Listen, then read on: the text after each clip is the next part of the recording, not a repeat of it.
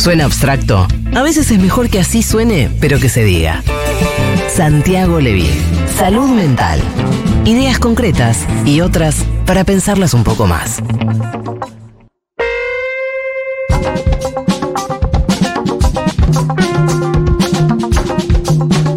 Here comes. Bam, bam, bam, bam. Sergio Tomás. Gang, gang, gang. Me gusta, fue como nuestra muy tímida fábrica de jingles, ¿no? Eh, muy bien, está Santiago Levina acá, ya en Segurola. ¿Cómo le va, Santi? ¿Qué tal, Juli? ¿Cómo estás? ¿Cómo Bien. están, chicos? Muy compañeros? Me divertí muchísimo en el segmento anterior. El segmento anterior fue una apreciación en vivo de la nota de la domada, como se dice. Una domada De la histórica. domada de Sergio Tomás. No, pero ella estaba muy respetuosa, fue una buena conversación. Yo creo que, que Massa se luce. Se luce mucho más cuando no, no está en terreno, en territorio amigo. Sí, sí, sin, sin ninguna duda, pero había que verle las caras a Santillán. ¿eh? Sí. Este, algún analista de caras, que no es el caso de este Sí. humilde servidor, sería un panzazo ahí. Sí, Porque las caras dicen mucho, para eso se inventó la televisión, si no tenemos la radio. cierto. Este, las caras de ella, las caras de ella, porque trató de meter púa y no lo logró. No. Eh, bueno, Santi, ¿qué trajiste para hoy? Vamos a hablar hoy de eh, salud mental y balotage Sí. 2023. Título complicado para un psiquiatra, pero la idea es tratar de explicar desde la salud mental por qué no hay que votar a mi ley. Bueno, Vamos a ver. Primero, lo hemos dicho muchas veces desde acá, la salud, la salud mental tiene requisitos, no se da en todos los contextos. Hemos utilizado muchos, eh, muchas definiciones de salud mental en esta columna. Hoy vamos a elegir eh, la definición que nos dice que, que acerca el concepto de salud mental con cierta forma de estar bien, del bienestar, del bienestar anímico, psíquico. y para eso necesitas un contexto. Para eso necesitas algunas condiciones, Sí. por eso yo diría poéticamente, Sí. si me disculpa la oyentada, que la salud mental es una flor que no se da en todas las praderas. Ajá. Hay sociedades que sufren mucho Sí. porque viven en contextos muy complicados. Eh, pensemos, por ejemplo, la franja de Gaza en este momento. Pensemos sociedades en guerra, en hambre, eh, sociedades que tienen que hacer fuertes migraciones por cambios climáticos. Eh, la migración que en este momento está haciendo el pueblo armenio desde su tierra natal por este, en, Nagorno-Karabaj por presiones este, eh, raciales. Entonces, me puse a escribir ayer a la tardecita, en la hora violeta del domingo, algunos requisitos que son básicos para que exista la salud mental, una salud mental compatible con el bienestar. El primer requisito básico es el lazo social. Lazo social es la base de la humanización. Sin lazo social no entramos en la cultura y no adquirimos, el cachorro humano no adquiere un psiquismo humano. La narrativa de Javier Milei rompe permanentemente ese lazo social, convoca a la ruptura del lazo social. Bueno, la, individu- la, la individualidad se propone, ¿no? No solamente el individualismo, sino la ruptura, la ruptura de ese lazo Sí. social por la vía del odio, por la vía de la aniquilación. También un requisito básico para la salud mental son los cuidados. Nosotros somos la especie mamífera que nace menos madura, desde los primeros cuidados hasta el cuidado de los cuidados, más maduro civilizatoriamente, que es el que otorga el Estado como institución de instituciones. Podemos decir, junto con la famosa frase la patria es el otro, podemos decir el Estado es el otro, y podríamos decir la salud mental es el otro. Porque no hay salud mental si no hay el otro, la otra. Javier Milei propone que cada cual se cuide a sí mismo. Es una propuesta claramente inhumana o que rompe con el fundamento de lo humano. Bueno, Iván eh, está muy insistente en que a él le parece mm, como todo un síntoma del hecho de que Milei no haya tenido hijos, que no, que además que además de eso y complementariamente a eso, todas sus definiciones o sus eh, abordajes a, a la niñez son de una manera como muy muy perversa, ¿no? Cada Sí. vez que habla de, cuan- de- desde cuando se expresan sobre la ESI hasta las metáforas que él usa sobre que el Estado es un violador en un jardín de infantes con niños en vaselinados y Horrible. demás. Horrible. Hay algo como de, de esa vida mm, medio solitaria con los perros y no sé qué, que habla de que por ahí ese lazo él mismo no lo conoce mucho en su vida, ¿no? Es muy probable. Yo no quiero hacer el análisis psicológico Sí. del personaje porque me parece que no es ese el motivo por el cual este, no, pero hay es que un poco el modelo que él propone. Pero él es claramente un tipo que le ha pasado muy mal y al que le han faltado muchas Mm. cosas. Eso yo no tengo ninguna duda. Otro requisito para que exista una salud mental compatible con el bienestar son las políticas públicas. Políticas públicas que emanan de un Estado y que sostienen y perfeccionan el cuidado que necesita cualquier individuo eh, para convertirse en humano. Cuando mi ley propone destruir la atención estatal de salud y de educación, está atacando la salud mental de la población entendida como un requisito del bienestar general. Otro requisito es la formación de recursos y de sustento teórico para sostener esas políticas estatales. ¿Dónde se forman esos recursos y esas teorías? En la universidad pública, en el CONICET, en los institutos de investigación, que también este, Javier Milei propone cerrar, destruir y desfinanciar. Otro ataque directamente a la salud mental de la población. Otro requisito para una salud mental compatible con el bienestar son las narrativas de solidaridad que estén basadas en, en el amor por las diferencias. Es imposible sostener cualquier idea de salud mental, ni clínica, ni práctica, ni teórica, que se sostenga desde un discurso de odio. El discurso de odio es lo contrario de la salud mental. Si uno analiza al personaje del que estamos hablando, su estilo verbal, su estilo semántico, no solamente su ideología, sino las palabras y las metáforas que usa, como la del jardín de infancia, son diametralmente opuestas a la construcción de tejidos este, social y de salud mental. Otro requisito para una salud mental compatible con el bienestar son eh, propuestas discursivas que habiliten la existencia del otro, no que lo destruyan.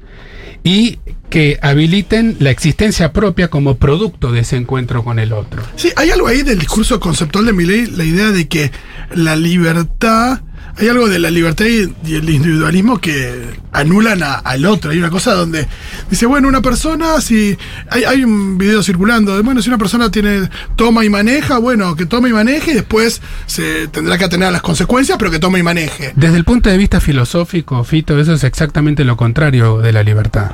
Digamos, estos Sí. tipos han hecho una apropiación del término libertad, que es uno de los más importantes de la cultura occidental, por lo menos este, desde la antigüedad grecorromana y después de la Revolución Francesa, y la han dado vuelta. Eso no es la libertad. Esa es la falta de cuidado. La libertad aparece cuando existe un, un sistema que nos cuida. Exacto. A partir de ahí comienza una idea de libertad, pero tiene que haber alguien que te cuide. Si no, te dormís y te velan. Eso es lo contrario de la libertad. Eh, y ese discurso que llama a la aniquilación del otro, eh, Bullrich también pertenece a ese equipo, vamos a hacer desaparecer al kirchnerismo como objetivo político, es un discurso que atenta contra el lazo social. Eh, yo creo que por eso se ha generado en estos últimos meses una angustia que se pesca, se pesca en la calle, pero que está fuera de mi capacidad de diagnóstico, eso para los sociólogos. Otro requisito para que exista una salud Perdón, ¿por mental, qué, por qué la angustia? Porque cuando vos sentís que se te está desmembrando la base que te sostiene en el lazo con el otro, Mm. lo que te produce eso es angustia. Es la ruptura del, del, este, del contrato social básico. Que es, podés dormir tranquila porque te cuida papá y mamá, porque te cuida el Estado, porque llega una ambulancia, porque si se prende fuego vienen los bomberos. Siempre hay alguien que te está cuidando. Sí, ni hablar si perteneces a, a- a un, a un grupo social atacado, de una minoría. Ni hablar si perteneces a una minoría o a un grupo vulnerable, por ejemplo, la- las personas de mucha edad, o los discapacitados, o los que tienen un retraso madurativo, O sea, o los que sos, padecen eh, un trastorno mental. Eso, vos sos una, una- una persona mayor y escuchás a alguien hablar de, de eso, de, lo- de los viejos meados y no sé qué, y una cosa como... Todo ese discurso, Pensar que alguien así puede ser presidente debe ser todo ese discurso genera daño al tejido social y finalmente ruptura de ese tejido social y finalmente al final del camino la sensación de anomia de que uno no existe más en un conjunto que fue la sensación que predominó en la crisis grave del 2001-2002 por lo menos en las clases medias y bajas otro requisito básico para una salud mental compatible con el bienestar es la no negación de lo evidente. La palabra técnica en psicoanálisis es desmentida.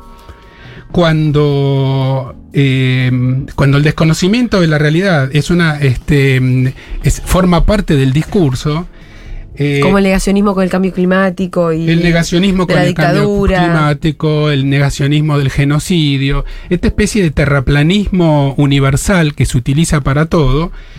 Eh, nosotros sabemos que la forma, lo hemos visto acá cuando hablamos de gaslighting, pero la mejor forma de enloquecer a alguien es desautorizando su percepción. El otro día leí Diciendo un eso tuit- que vos sentís, no, no es cierto. El otro día eh, leí un tuit que decía Milei está gaslighteando un país.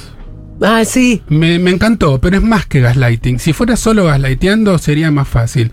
Lo que está haciendo es un abuso eh, de la capacidad de tolerancia de la, de la tensión de ese lazo social. Que es un poco más que gaslighting. Sería, sería un abuso, sería un bullying. Está bulleando un país, Claro. no gaslighteando. Otro requisito, y ya vamos terminando, es un marco que permita el ejercicio del pensamiento. Nosotros venimos defendiendo el pensamiento, este, fíjense en estas notas callejeras que hemos visto, algunas que hizo Maturros u otras que se han viralizado, donde a una persona le dicen, ¿usted podría viajar en colectivo sin el subsidio? No, de ninguna manera, no puedo viajar más. ¿A quién vota? A mi ley. Pero a mi ley te va a sacar el subsidio, no importa, lo voto igual. En eso, que nosotros lo tomamos en general un poco en broma, se ve el efecto de la cancelación del pensamiento. El, eh, el- el marco, el marco narrativo que permita el ejercicio del pensamiento es un requisito de la salud mental. Eh, entonces, conclusión para cerrar. Bueno, lo anterior es el resultado de un ejercicio comunicacional muy cuidadoso que promueve la alienación. Eso sí que está pensado, no es por casualidad, y mandar el pensamiento a hibernar con Walt Disney. Sin pensamiento autónomo no hay salud mental. Conclusiones. Lazo con el otro, que origina la solidaridad. Cuidados, que originan la entrada en la cultura, la formación del psiquismo y la supervivencia. Políticas públicas, que son la base del cuidado colectivo. Pensamiento autónomo y libre. Una ética del amor por las diferencias, no tolerancia. Tolerancia es una palabra intolerable. Y una construcción colectiva de sentido que no niegue ni desmienta la realidad son requisitos básicos de la salud mental. Por eso, el voto a mi ley es un voto en contra del bienestar mental individual y social. Mm. Yo diría, hoy, hoy más que nunca, la coyuntura electoral nos coloca a todos y a todas muy nítidamente en una disyuntiva dramática en la que se define si nos vamos a cuidar entre todos o si nos vamos a destruir como tejido social. No es solamente la diferencia entre una propuesta electoral y otra propuesta electoral. Necesitamos recuperar, y para eso estamos acá, serenidad, pensamiento, amor por los demás, por nuestro mundo, por el futuro, y coraje para encarar el porvenir, que solamente puede venir de sabernos juntos y juntas. Cardumen, rebaño, gentío, abrazo futuro. Eso también es salud mental y eso es lo que nos viene a arrebatar mi ley. Por eso, mi ley es eh, una alternativa tanática, Tánatos, el dios de la muerte. Y nosotros votamos por Eros, el dios de la vida. Seamos eróticos, no tanáticos, sobrevivamos y a partir del 20 de noviembre empezamos a discutir y a militarla de vuelta desde abajo. Eh, gracias, Santi, impecable. Estaba pensando cómo terminabas diciendo cardumen, eh, no sé qué otros eh, sinónimos, ¿no? De Rebaño, abrazo, Hay una gentío. palabra que siempre usa mi ley, pero la usa eh, de manera peyorativa, que es manada. Y él, por ejemplo, cuando le achacaban este el discurso de Venegas Lynch, donde propuso romper las relaciones con el Vaticano, él decía, bueno, él piensa así, lo- los liberales no, no somos manada. Así fue como él se pegó eso. Yo quiero- Entonces, bueno, pero escuchame, pero para poder eh, más o menos dirigir un partido, un movimiento, lo que sea, gobernar, vos tenés que organizarte con la gente que está con vos. Pero además siempre usa esa expresión como para decir algo feo, ¿no? Manada es Cuando en algo realidad, lindo. claro, la manada en realidad es la comunidad. Es la comunidad, estamos todos juntos, olemos nuestras transpiraciones, nuestros sobacos, nos abrazamos y esa solidaridad de manada, de rebaño, de cardumen es la que ha salvado a la humanidad de la destrucción. Venegas Lynch es un mamarracho, dice una pelotudez tras otra, dice que las ballenas se extinguen porque nadie las comercia. Eso es una desmentida, es lo que yo decía antes, de la realidad. Es una distorsión de la realidad de carácter de desmentida. Y a mí Me parece que se extinguen porque las comercian. Exactamente. A mi ley, esto lo quiero decir claramente como psiquiatra, me hago responsable de lo que digo. A mi ley no hay que dejar de votarlo por su supuesto trastorno mental, sino por su trastorno moral.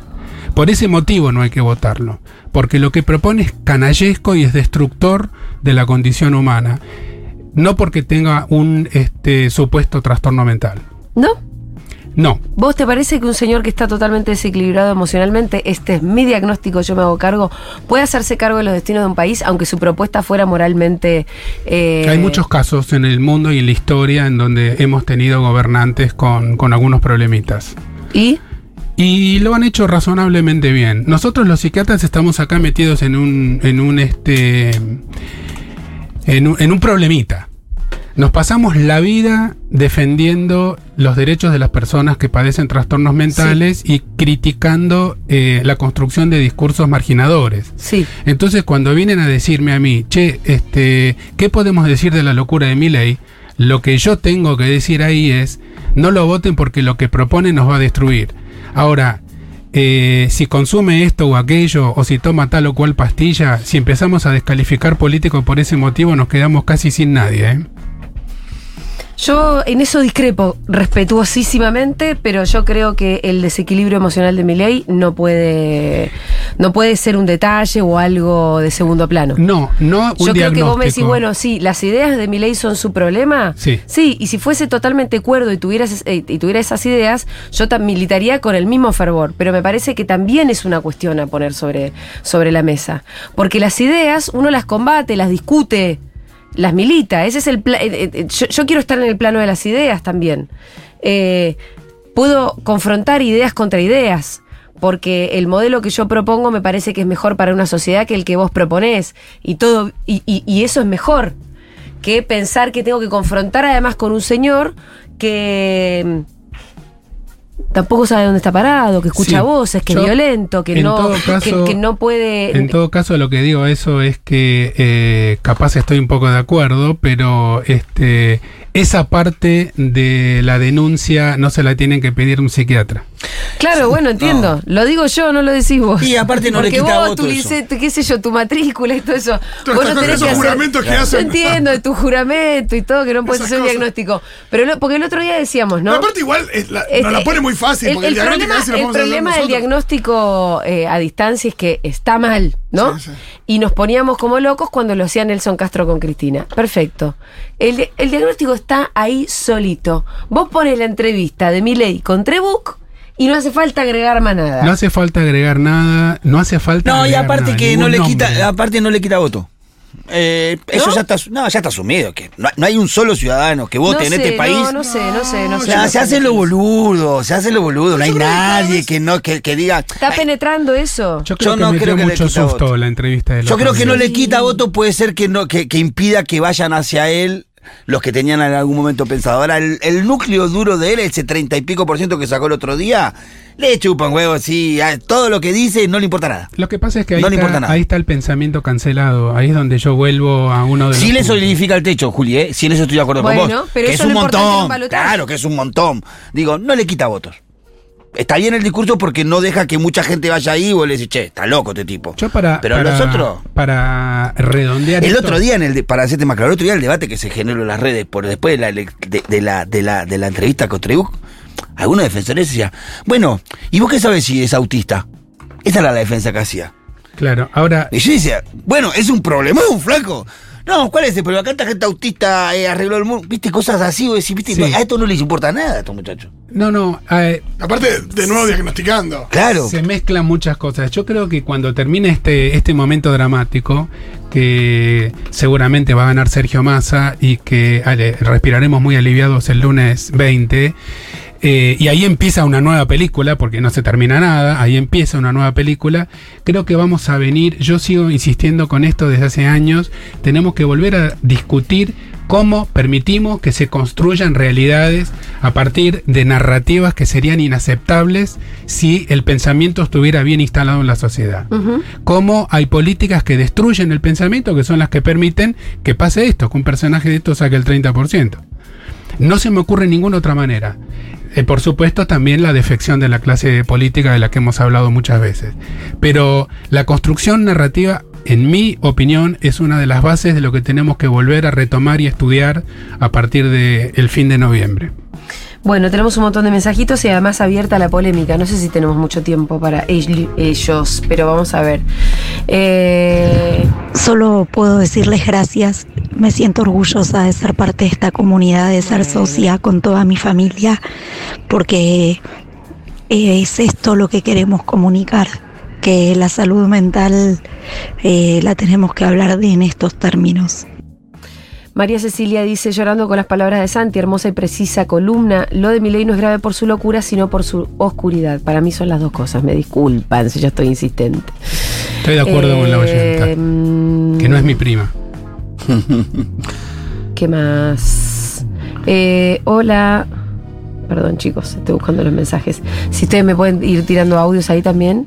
Eh, Considerando lo que plantea Levin, creo que sería una pregunta súper interesante y hasta te diría disruptiva preguntarle a los candidatos qué pasaría en su gobierno, no tanto con los eh, jefes políticos o con los representantes de las fuerzas políticas opo- opositoras, sino, más que nada con los militantes o los simpatizantes, con la gente de a pie que es tanto kirchnerista o peronista como los eh, libertarios, entre comillas, o, o votantes del PRO. Como que sería interesante bajar la discusión no tanto al, al nivel político más partidario, más eh, macro, sino pensar, bueno, a ver qué pasa con el micro, con la micro en cada uno de sus gobiernos y ver qué responden. Creo que sería interesante. Eh, Sobre todo porque, ah, no sé, hay votantes de No, que tienen familia kirchnerista, hay votantes kirchneristas que tienen familia del otro lado político y sería como bueno bajar a la sociedad, bueno, ¿qué piensan estos candidatos de eso? Bueno, eh, por, lo, por lo pronto, por lo pronto vos tenés eh, gente que en spots está llamando a destruir y hacer desaparecer al kirchnerismo. y del otro lado tenés a Massa. Digo, hay que ver hasta qué punto puede hacerlo, hasta qué punto lo acompañan, cuánto puede llegar a existir ese, ese acuerdo nacional y demás, pero es lo que propone. es lo que Yo propone. creo que Massa eh, está muy bien asesorado en ese punto porque frente a ese embate agresivo, destructivo, se calla la boca y se serena. No ¿Por entra qué decís que está asesorado?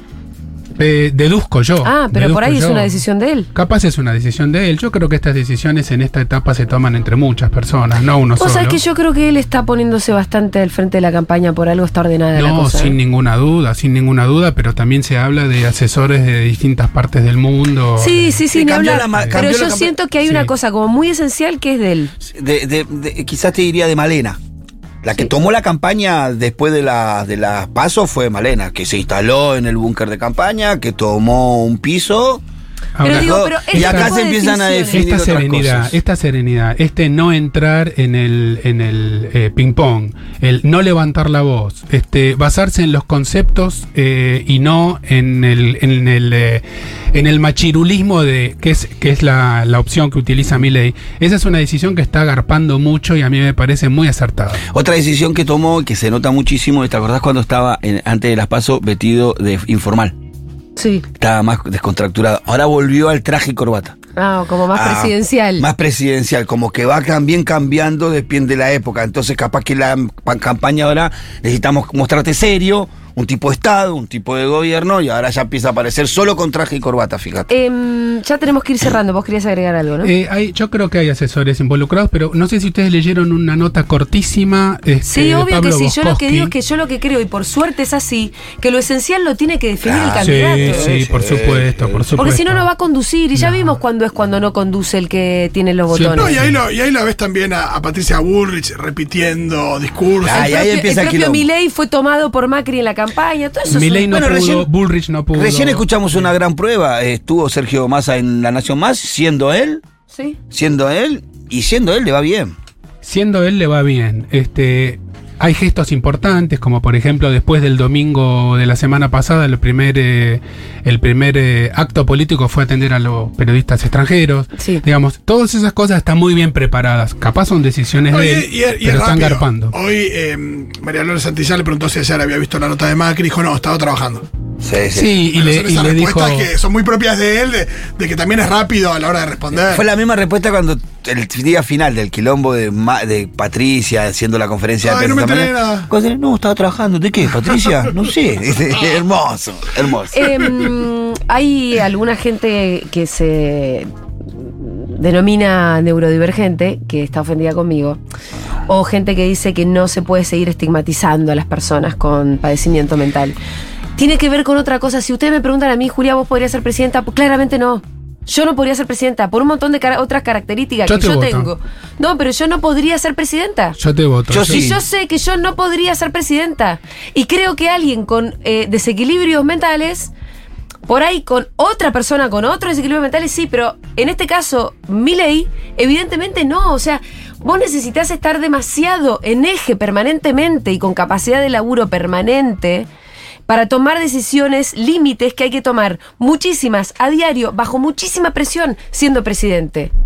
A eso me refiero, que eso no es ni estigmatizar, ni negar todo lo que eh, avanzamos en materia de salud Yo te banco, mental, Juli. ¿entendés? Estamos caminando por un desfiladero muy finito. Lo que dicen los oyentes es verdad. Nosotros estuvimos con un conjunto de colegas debatiendo mucho el viernes. El viernes Sí. nos llamaron mucho Claro, claro. de los medios, Eh, sí, de sí, las campañas, etcétera. ¿Qué decimos? ¿Qué no decimos? Y el conjunto de colegas del campo nacional y popular, gente progre, gente que no quiere que triunfe el, este, la libertad avanza ni aquí ni en ningún lado, todos coincidíamos con no es por ahí Sí. es por algún otro lado. Además, al tipo le pasan cosas en la cabeza, seguro. Como decía Fito, se le nota solo. No Sí, necesita ningún especialista. Eh, que No, se- pero yo no estoy pidiendo un diagnóstico de ustedes. Estoy diciendo que pongamos sobre la mesa lo que es evidente. Entre muchas otras cosas. Hay muchos motivos para no votar a mi ley. Cada uno que se arme la lista y que la ponga en el orden que quiera. Para mí el principal problema, el principal problema de mi ley, no, de, de hecho, no es su salud mental, son sus ideas. Totalmente de acuerdo. Si fuera, de hecho, te digo más, si fuera un tipo completamente cuerdo y en eje, como sí creo que es, por ejemplo, Trump, eh, yo lo combatiría con el mismo fervor. Pero creo que eso es una de las cuestiones que también está- están sobre la mesa. Y creo que para alguna gente eso por ahí termine de eh, servir para, para definir en el para último definir el voto en, en el Sí. último minuto. Por eso creo que la calma del otro lado suma muchísimo. Sí, totalmente. Y creo que eso está estudiado y medido y este y, y ahí Y sí es por ahí. Y es por ahí. Y es por ahí, totalmente. Bueno, está bien. eh, hay muchos mensajitos. Les disculpo que no voy a poder leerlos a todos. Me disculpo por no poder seguir leyéndolos. Gracias, Santi. Nos vemos el Un lunes. que viene. besito hasta el lunes.